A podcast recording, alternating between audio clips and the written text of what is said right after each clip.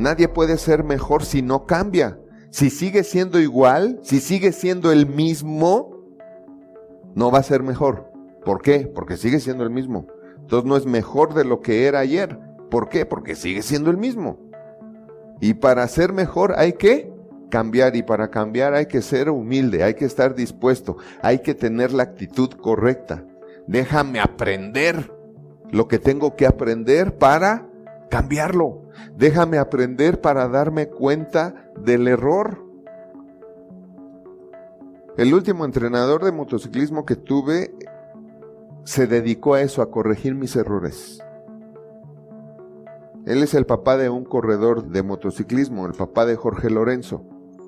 Y él me dijo, ¿qué quieres hacer? ¿Qué te gusta? Chopper, le dije, no, circuito. Vio mi moto, está bien. ¿Has tomado cursos? Pues dos o tres. Ok, está bien. Entonces te vas a meter, dice, ahorita te quiero ver hacer unos ejercicios. Me puso tres, cuatro ejercicios, los hice. Me dijo, ok, vámonos. Nos metimos al circuito y él anduvo caminando casi todo el circuito y me estuvo viendo cómo venía yo, cómo entraba yo, cómo salía yo, cuál era mi posición y me corregía aquí, me corregía y me paraba y me decía estuviste mal en esto, estuviste mal en lo otro y aceleraste a destiempo y se dedicó a corregirme mis errores. Desde la posición en la moto, el trazo, los movimientos sobre la moto, porque uno se tiene que mover sobre la moto, todos los errores me los empezó a corregir. Eso también es saber. Pero ¿a qué le saca más el hombre?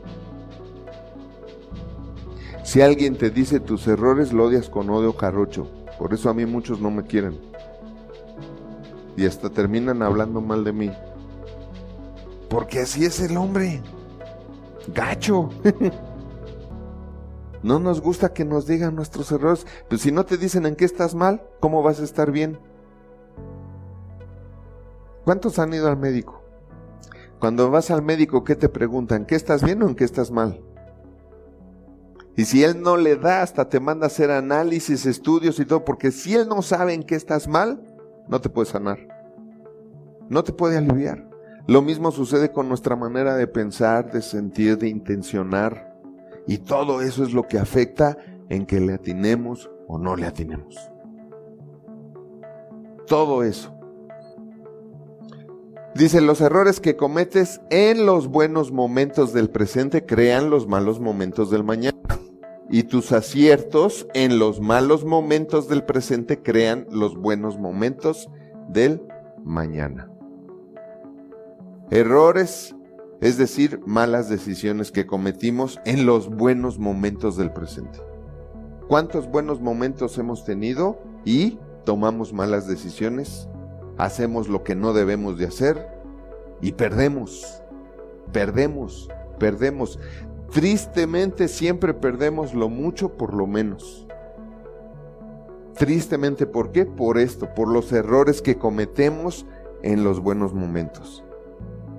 Pero también cuando nosotros en los malos momentos acertamos, nos van a dar buenos momentos. Entonces, fíjate bien, no importa que estemos pasando por malos momentos, porque a veces también a eso le tenemos miedo.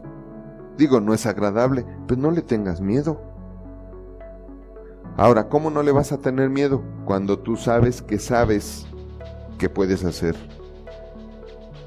O cuando tú sabes que tienes alguien que te puede orientar o dirigir. Pero a ver, ¿a cuántos de ustedes les gusta que los orienten o los dirijan?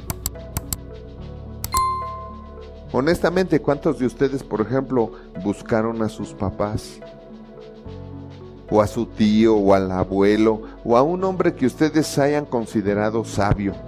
Por lo menos más que ustedes, uno, dos, tres años, o una, dos, tres carreras, estudios, lo que sea pero que tú hayas ido y hasta con el compadre, ¿verdad? Oye, compadre, tú que todo lo sabes y lo que no lo inventas.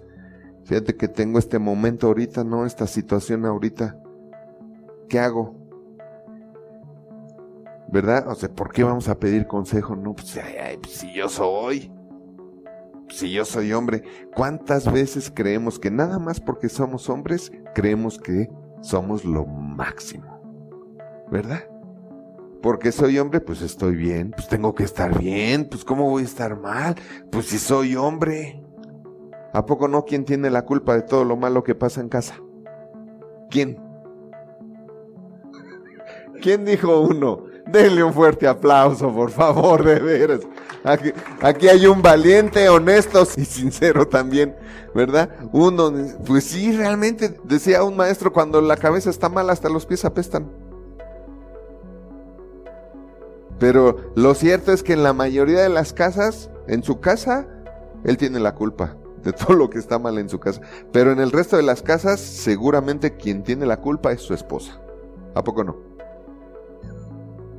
¿Verdad que sí? ¿Por qué siempre tiene la culpa la esposa? ¿Por qué? Pues porque tú eres hombre.